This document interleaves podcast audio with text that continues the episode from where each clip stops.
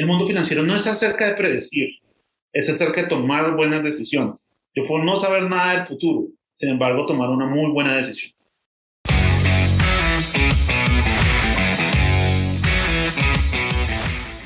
Bienvenidos al podcast de los Game Changers, aquellas empresas y tecnologías que van a definir el futuro y cómo invertir en ellas. En esta conversación nos encontramos con Guillermo Valencia, fundador de Scale, y quien les habla, Julián Cardona, director de Relaciones con Clientes de Scale. En este, nuestro segundo episodio, conversaremos sobre el riesgo, que en esta conversación estará enfocada en la gestión de un portafolio de inversiones.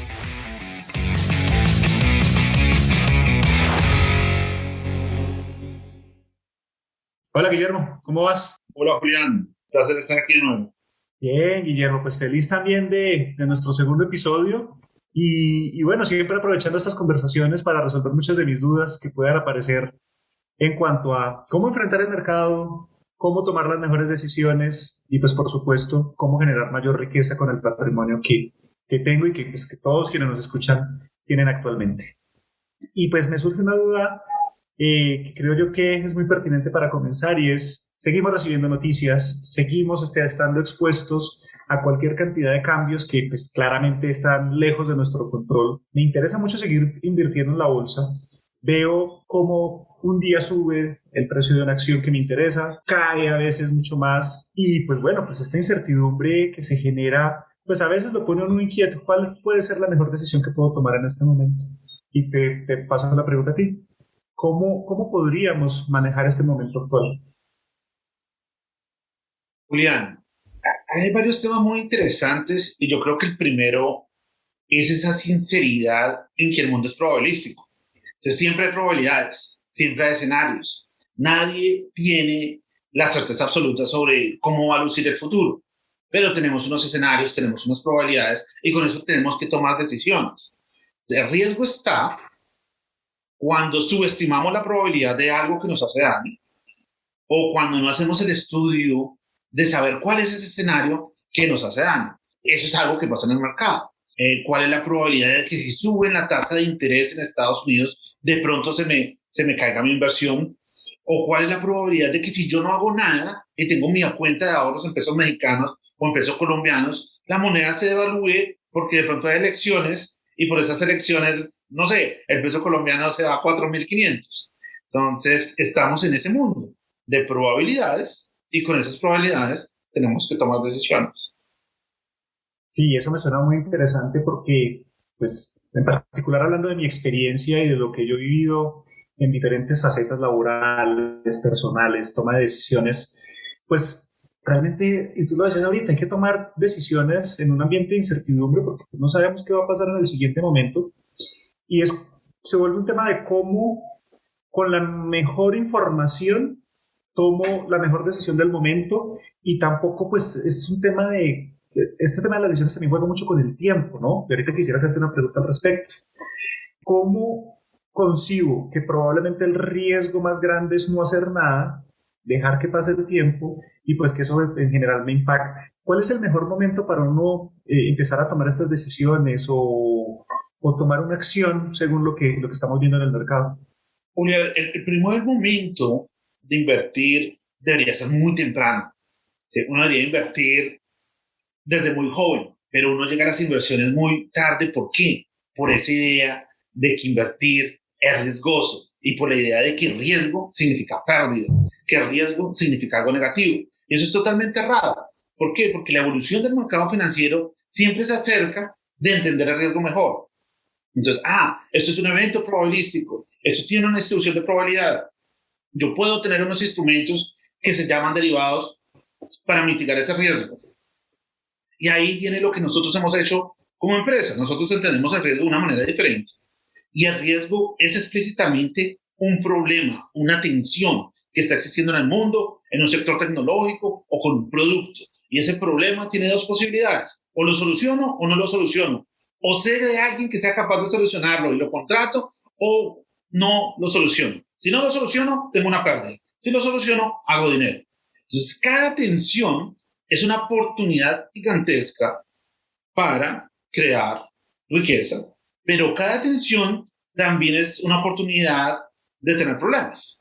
Entonces, definitivamente tengo que enfrentar esa circunstancia. Si yo no hago nada, con toda seguridad voy a tener una pérdida. Entonces, estoy muy de acuerdo con eso que, que tú viviste tu experiencia eh, comercial, tal vez en Inter y en otros lugares que estuviste. Y es eso, si yo no hago nada, si yo me quedo en inacción, con seguridad perdí. Claro, y es que para mí, para mí de alguna manera, cuando me entro en algún momento de, preocupación y, de cómo sortear la incertidumbre, acceder a conocimiento es una de las maneras como más busco resolver. Y muy rápidamente he aprendido que, que pues, el conocimiento es infinito, siempre entre más uno aprende, más se da cuenta que menos sabe.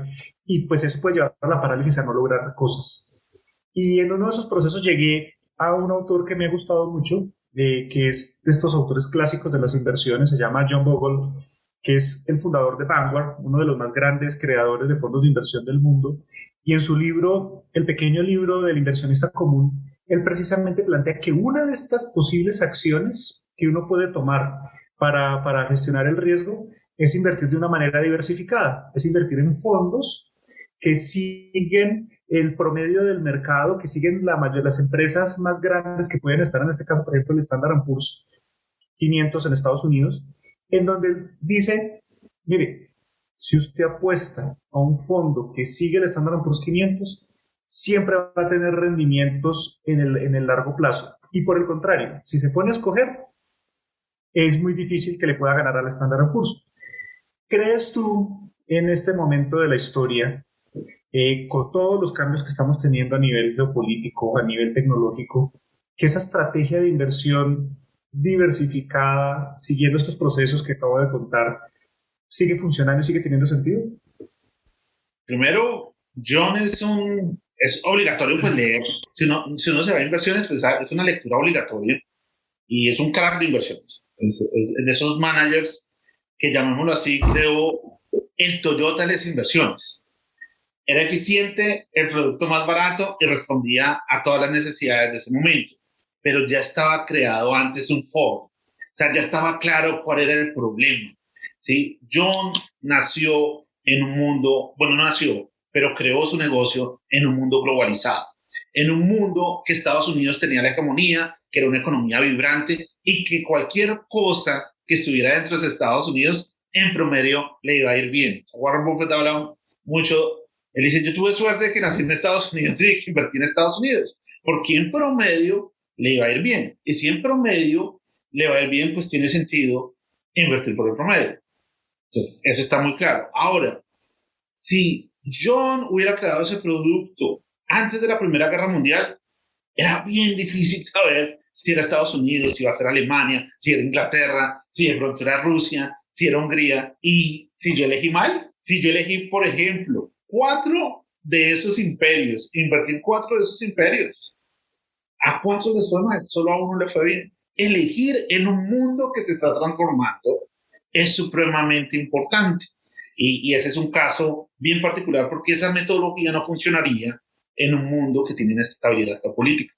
Eso me, suena muy interesante porque cuando está precisamente uno analizando las mentes que, que, han construido el mundo de las inversiones y que pues hoy en día son pues, referentes de cómo invertir, pues siempre empieza este juego de diversificar o seleccionar, lo que llaman muchas veces el seleccionar acciones, el stock picking en inglés, y, y pues siempre está uno con, el, con, el, con, el, con la tensión de, ¿será que estoy apostando bien? ¿Será que estoy escogiendo bien?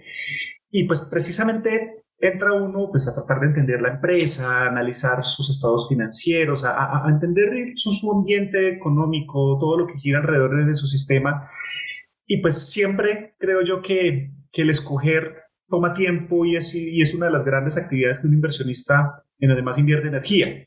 ¿Cuál puede ser una buena manera de, de escoger y cómo se confronta el escoger los diferentes productos de inversión versus la diversificación? Bueno, Julián, hay muchas posibles respuestas, digamos que en el mundo financiero hay muchísimos métodos y cada método de que sea consistente tiene sus sentidos. Tú estás hablando de un inversionista fundamental que mira los fundamentales de una compañía, mira esos flujos de caja que potencialmente va a tener en el futuro y con eso trata de decir, esta es o no es una buena compañía y eso es válido.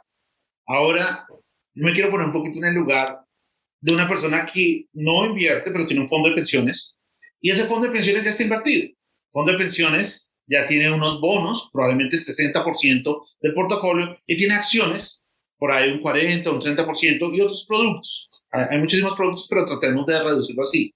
Yo ya estoy invertido ahí. Entonces, la primera cosa que yo tengo que hacer es mirar dentro de mi casa. ¿Qué es lo que yo tengo? ¿Algo de lo que está aconteciendo me afecta? Un petróleo de 200, ¿cómo afecta a mi fondo de pensiones? ¿Cómo afecta a todos esos productos de renta fija si suben las tasas de interés en el mundo y hay inflación? Renta fija son esos bonos que yo mencioné que está al 60%. Entonces, como ves, la primera parte del proceso es preguntarse, ¿cómo me afecta a mí? ¿Cómo me afectan los instrumentos que actualmente tengo? Entonces, ese es el primero. Y después, ¿dónde está la oportunidad? ¿Quién conoce esa oportunidad? ¿Quién va a ganar aquí? ¿Y cómo lo puedo ejecutar? Entonces, es la primera parte del proceso. Entonces, siempre llamamos a eso, identificar el problema, luego filtrar las posibilidades y así implementar una acción que me conduzca a tener una muy buena inversión. Y en ese sentido, en esos métodos, en esos procesos, cuéntanos un poco cómo Scale ayuda precisamente eh, con su proceso a gestionar y a vivir los procesos de toma de decisiones, pues, precisamente gestionando el riesgo. Julio, tal vez un ejemplo bien claro. Digamos, eh, la casa matriz de Scale es MacroWise, fue la primera compañía que creamos, que es de Research. Y Scale es la versión que democratiza todo ese research, todos los dashboards, toda la tecnología que creamos para tomar inversiones. Una de las ideas más interesantes que nosotros desciframos fue ver que existía una alta probabilidad de que Donald Trump fuera presidente. Entonces, primero, eso fue bastante polémico. ¿Cómo así que Donald Trump va a ser presidente? Porque muchas veces nosotros, por nuestros sesgos emocionales, no somos capaces de ver la realidad y ahí nosotros vimos una oportunidad grande como empresa. Entonces vamos a analizar eso bien, vamos a entender qué está pasando y vamos a tratar de construir un portafolio de inversiones con eso. Sucedió el evento, se materializó el evento que nosotros pensábamos y yo recuerdo que una cliente me llamó en la noche. Eso es súper negativo.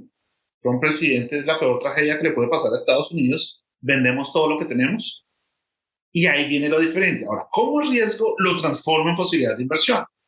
Y, la lectura era diferente. No, eso es malo para los tesoros, para los bonos, para lo más conservador, porque Trump va a gastar mucho, va a hacer gasto fiscal y va a ser muy bueno para las acciones. Al contrario, hay que comprar.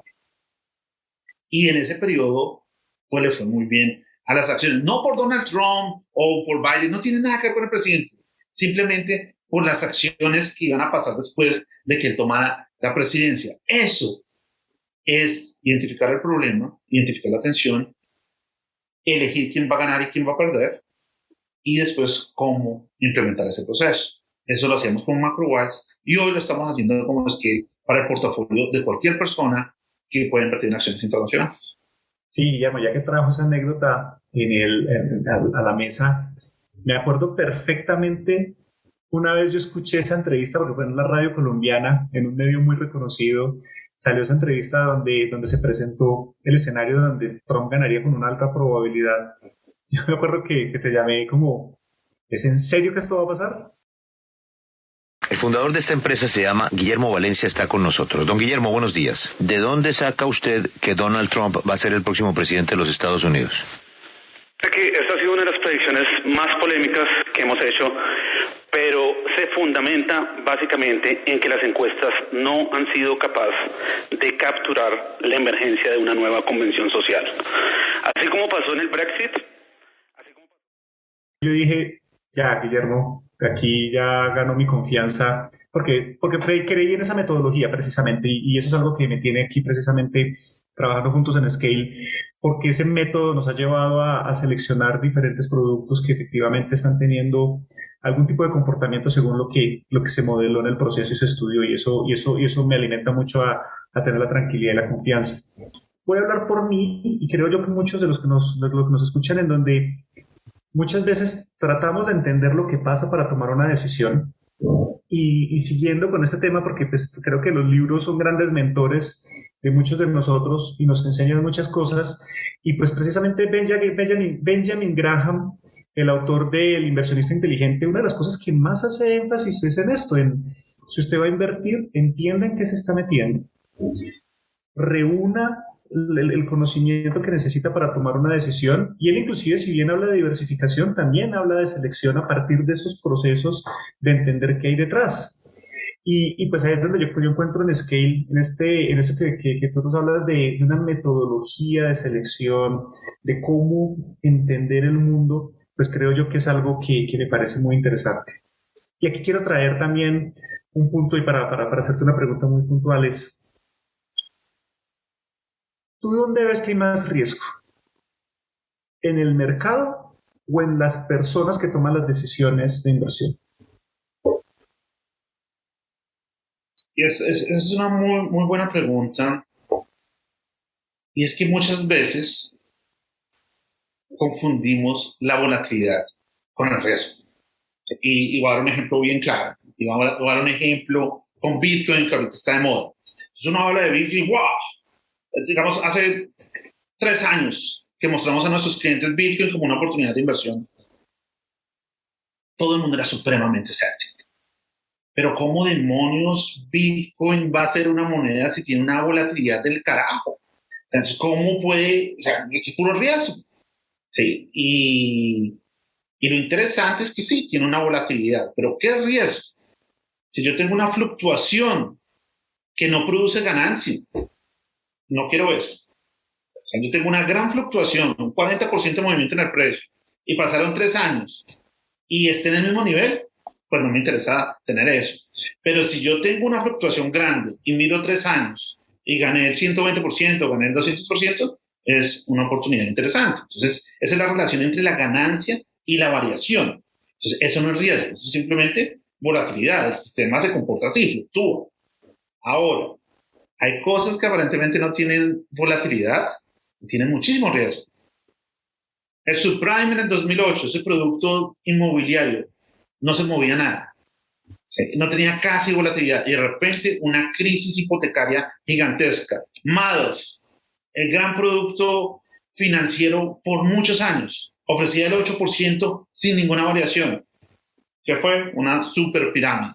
Entonces, la absoluta certeza debe tener un riesgo acumulado. La volatilidad le dice a uno, sabe que acá hay probabilidades, hay momentos que se ganan y que se pierden, pero si resuelve un problema, es una oportunidad interesante. Entonces, es más eso, por eso es muy importante en el análisis saber ¿Cuál es el problema que resuelve esta tecnología? Yo recuerdo muy bien, muchas personas le encanta cortar Tesla, apostar en contra de Tesla. Les encanta. ¿Por qué? Porque es el ego. Porque oh, yo estoy cortando a Elon Musk, que es el tipo pues más inteligente del mundo, más rico del mundo, con tres compañías pues buenísimos. Si cae el precio, yo me siento supremamente inteligente. Y uno pregunta, ¿usted ha manejado o ha entrado dentro de un Tesla? ¿qué piensa ese producto? Y es bien difícil cortar un buen producto. Es bien difícil irse en contra de un buen producto. Mucho riesgo hacer eso. Probablemente va a tener pérdida haciendo eso. Entonces, es eso. Es más entender qué es variabilidad y qué es una oportunidad de ganancia. ¿Qué es ego? Porque yo quiero tener la razón. Yo quiero tener un buen forecast. El mundo financiero no es acerca de predecir, es acerca de tomar buenas decisiones. Yo puedo no saber nada del futuro, sin embargo, tomar una muy buena decisión. Y eso, eso que dices ahí, eh, cuando tocaste el tema del ego, me encantó por el, punto que, pues también en el mercado se vive mucha emoción. En el mercado se experimenta, inclusive en, los mismos libros eh, que, que, lee uno de finanzas y cuando, cuando se enfocan en, en las inversiones de largo plazo, lo que siempre dicen es, el mercado siempre tiene un componente de precio según el desempeño de la empresa en la que uno invierte y un gran componente de precio también en la emocionalidad del mercado. Y en el largo plazo, pues se elimina y, se ve más limpio. Y es el punto que quiero, que, quiero poner en este momento es las emociones.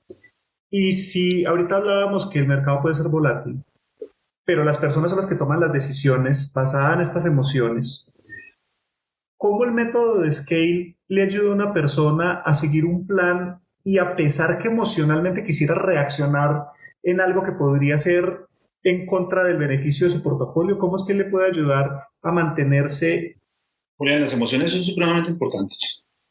Y el mercado es un instrumento colectivo de emociones. Por eso existen euforias, por eso existen pánicos financieros. definitivamente, el componente emocional del mercado es gigantesco, es algo que siempre tenemos que tener en cuenta. Y si nosotros solamente pensamos racionales, eh, pues estamos omitiendo como piensa la mayoría del mercado, luego vamos a tener malos resultados. Entonces siempre hay que tener en cuenta qué puede estar pensando la mayoría, qué puede hacer que la mayoría cambie de opinión, qué evento puede hacer que la mayoría cambie de opinión. Y eso es algo que incluimos en la manera como, como entendemos el mercado. Pero, ¿qué es lo que hace que la mayoría piense? ¿Qué es lo que define la opinión de la mayoría? En la tecnología eso es muy claro. Es si la tecnología logra resolver el problema, la mayoría poco a poco va a descubrir que esa tecnología es capaz de resolver ese problema. Y cuando lo descubre, el precio sube. Y cuando llega la mayoría tardía, hace que suba más. Y cuando llega hasta el más escéptico, se vuelve una burbuja. Entonces, el componente psicológico está ahí, pero también hay un componente racional de investigación. Bueno, ¿cuál es el problema aquí? Hay que descubrirlo antes que llegue la mayoría. Y si uno lo descubre antes que llegue la mayoría, uno hace un dinero interesante. Si uno llega muy tarde, probablemente va a perder. Entonces, sí hay un trabajo tanto de racionalidad como de psicología. Y, y, es que precisamente cuando pasan estos casos en donde uno tiene un plan de largo plazo, por ejemplo, hablemos de criptomonedas, en donde pues el, plan está orientado a, conservar estos, estos activos digitales por un largo periodo de tiempo, cuando uno empieza a ver que sube impresionantemente y de repente se cae, como lo que pasó ahorita entre diciembre y enero, que básicamente tuvimos caídas de más del 50% en el Bitcoin, pues lo que uno se ve tentado es, ¿qué pasó? ¿Hay que salirse del mercado o me quedo? Y pues creo yo, quisiera compartir que gracias al, al, plan que se creó con la metodología que se tiene en Scale, pues se logran moderar esas emociones y poder tener un, llamado a la calma y decir, ok, vamos a observar el mercado, esto es una apuesta que es de largo plazo y eventual y evidentemente, pues a partir de la información que va proveyendo la metodología y el sistema eh, que, tienes que, pues, pues se va logrando moderar esa toma de decisiones y asimismo tener la tranquilidad de qué es lo más apropiado en ese momento. Entonces, no sé si quieras compartir algo más ahí. Sí, digamos, hay una idea que nosotros llevamos investigando desde hace mucho tiempo y que, digamos, le teníamos ganas, por decirlo de alguna manera, de implementar hace rato, que es el uranio. ¿Por qué? Porque el mundo necesitaba energía eléctrica y yo estoy hablando de que estamos hablando del 2016, pero aún no era el momento. Entonces, lo primero es encontrar una idea grande, encontrar una gran idea, pero esa gran idea tiene que ser descubierta. Porque si esa idea no es descubierta por el mercado, pues no produce retorno, porque es son, son las personas que creen en esa solución las que crean el precio. Entonces, e, ese componente siempre está ahí. Y cuando sucedió la pandemia, yo dije, aquí va a estar muy claro, este va a ser el trigger de que se descubran muchas de esas ideas que aún no han sido explícitas. Una fue cripto, otra fue el uranio, la necesidad por energía eléctrica, el problema de energía del mundo se hizo explícito. Dos años después de la pandemia, ¡boom! Petróleo a 120. ¿Por qué? Porque hay un problema energético mundial. El gas también está disparado y el uranio también se disparó. Entonces, estas grandes ideas tienen un tiempo y tienen muchísima volatilidad. Entonces, por eso necesito un proceso. ¿Cómo hago para no salirme temprano? Porque pasa lo que tú dijiste. Cayó, cayó 40% y no, tal vez esto no tiene sentido. Y al contrario, lo que tengo es que tener un proceso de inversión que hace que invierta a poquitos para que no me estrese esa pérdida. Porque el problema es que psicológicamente cuando tengo una pérdida, me hace salir de una muy buena idea. Y cuando tengo una ganancia, me hace estar de pronto mucho tiempo en una mala idea que solo fue de suerte. Entonces, sí, definitivamente hay un componente psicológico que es difícil, que es difícil de manejar, pero con un proceso consistente, en el largo plazo se tiene un buen resultado. Me, me, me encantó y quisiera hacer énfasis en algo que acabaste de decir y es una emocionalidad con esta volatilidad del mercado puede llevar a que me salga de una buena idea y no le dé el tiempo para que esa buena idea genere un impacto en el, en el, en el tiempo y pues para lo que estamos aquí hablando pues es precisamente le genere riqueza al portafolio del inversionista. Y, y, y, pues esa frase que hace un ratito tenía ahí es, es, pendiente, como por, por, decir, porque es una frase que también me gusta mucho, así como el mayor riesgo eh, es, es no hacer nada, y eso aplica para el dinero, no dejarlo en la cuenta bancaria en efectivo mientras la inflación sube, mientras los precios de todo sube, mientras todo el mercado sigue eh, comportándose pues, con oportunidades. Pues también veo mucho, y con esto que estábamos hablando ahorita en esta parte del, desde esta conversación, es que muchas veces el mayor riesgo viene de la persona que toma las decisiones y no necesariamente de los productos o del mercado financiero. Y ahí es donde quisiera como, como también como volver a concretar en donde pues Scale ayuda precisamente a mantener ese plan, a mantener esa consistencia y, y esa toma de decisiones. Guillermo, y ya para cerrar un poco el programa, tomando temas de actualidad en el momento que estamos grabando este episodio, pues el dólar sigue, el, el petróleo, perdón, sigue comportándose eh, en precios por encima de los 100 dólares. Llegó a los 130, cayó por debajo de 110, pero el mercado habla que podría llegar a estar inclusive en el orden de los 200 o más. Eso tiene unas implicaciones grandes en, las economías de nuestros países en Latinoamérica y en general en muchos de los sistemas en los que vivimos. ¿Qué ves ahí? Y con toda esta conversación que hemos tenido asociada a la gestión del riesgo, ¿qué decisiones se podrían tomar para darle un buen manejo a nuestras inversiones? Yo creo que lo del petróleo es gigantesco. O sea, lo del petróleo, pues, cambia todo el juego en el mundo, porque crea unas tensiones que no existían. O sea, es que en el 2020 estuvimos en petróleo negativo. El petróleo negativo es, es algo impensable. Nunca, uno nunca se imaginaba eso. Después cuento otra anécdota alrededor de esa historia. Pero el petróleo a 120, petróleo a 130, pues los países que importan energía se les complica mucho la vida. Un India, un Turquía, se les complica mucho la vida, pero crea ciertas oportunidades en toda Latinoamérica. ¿Por qué? Porque exportamos petróleo, porque exportamos materias primas, pero al mismo tiempo crea desorden social, porque es que ese petróleo, esa gasolina que necesita para transportar se hace cara. Es alimento que necesita la canasta básica de la mayoría de habitantes de, de Latinoamérica, pues también se les va a hacer cara y eso quiere decir que van a elegir líderes que sean más populistas y estén buscando um, pues el favor social. Y ahí eso tiene implicaciones en la moneda y tiene implicaciones en otros instrumentos de financieros que hay en nuestra región.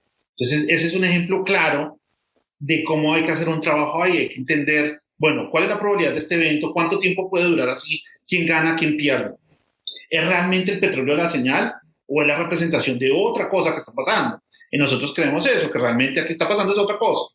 Es, los commodities, y es algo que discutíamos con el equipo, es que las materias primas son un poquito como el sistema nervioso del sistema financiero, es lo primero que reacciona de manera muy acelerada cuando algo grande, algo tectónico está pasando en el mundo. Y hay que tratar de ver qué es eso algo tectónico que está pasando en el mundo, que en próximos capítulos y en próximos podcasts vamos a describir uno a uno esas oportunidades. Gracias, Guillermo, por compartir esto, porque es que eh, si es un tema eh, importante para todos, eh, pues tratar de depurar muy bien las noticias, de, de, entender y pues evidentemente pues tomar las mejores decisiones. No sé, Guillermo, si tengas algún mensaje ya de cierre que le quieras extender a todos quienes nos oyen en este momento. Sí, Julián, hay algo que me quedó sonando de lo que tú me dijiste, que a veces uno se va muy temprano de una buena inversión. Y si hay algo que he aprendido de mis mentores, es que un caballo ganador, uno no se va rápido, uno lo mantiene durante mucho tiempo, jamás lo soporta y lo hace crecer. Y eso es lo que pasa cuando hay una de estas grandes ideas. Cuando uno entra en una industria que están haciendo, imagínate los semiconductores en 1970, está comenzando, eso duró 30 años. Cuando tú miras la extensión, cuánto dura Warren Buffett con una inversión, él dura con esos caballos ganadores mucho tiempo. Entonces, los caballos ganadores son los que van a dominar el índice y son los que van a ser el protagonista de la historia. Entonces uno se queda ahí durante un buen tiempo. Ahora, encontrar esos caballos ganadores es el arte. Bueno, pero creo que es un gran mensaje de cierre y es si en el proceso de selección se encuentra una buena idea, un buen proyecto, una tecnología que ya empieza a mostrar una tendencia de cambio en el mundo, hay que prestarle atención. En mi caso como inversionista me queda hacer la apuesta y dejarla madurar, distribuir bien, asignar bien las bolsas de dinero eh, de, una manera que sea apropiada, dado que puede haber volatilidad, pero tiene sentido dejar que esa tecnología madure y que empiece a mostrar lo que realmente eh, es para lo que está diseñada, que es transformar la sociedad y pues evidentemente como inversionistas, que es lo que estamos, los que nos interesa en este espacio, pues generar crecimiento patrimonial y generar riqueza para nuestra comunidad. Muchas gracias Guillermo, muy buena conversación. Súper Julián, un placer como siempre.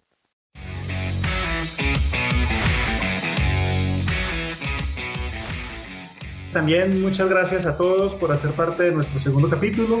Los invitamos a seguirnos en nuestra cuenta de Instagram, arroba ScaleLatam, y a dejarnos sus preguntas en la caja de comentarios. Nos escuchamos en nuestro siguiente episodio.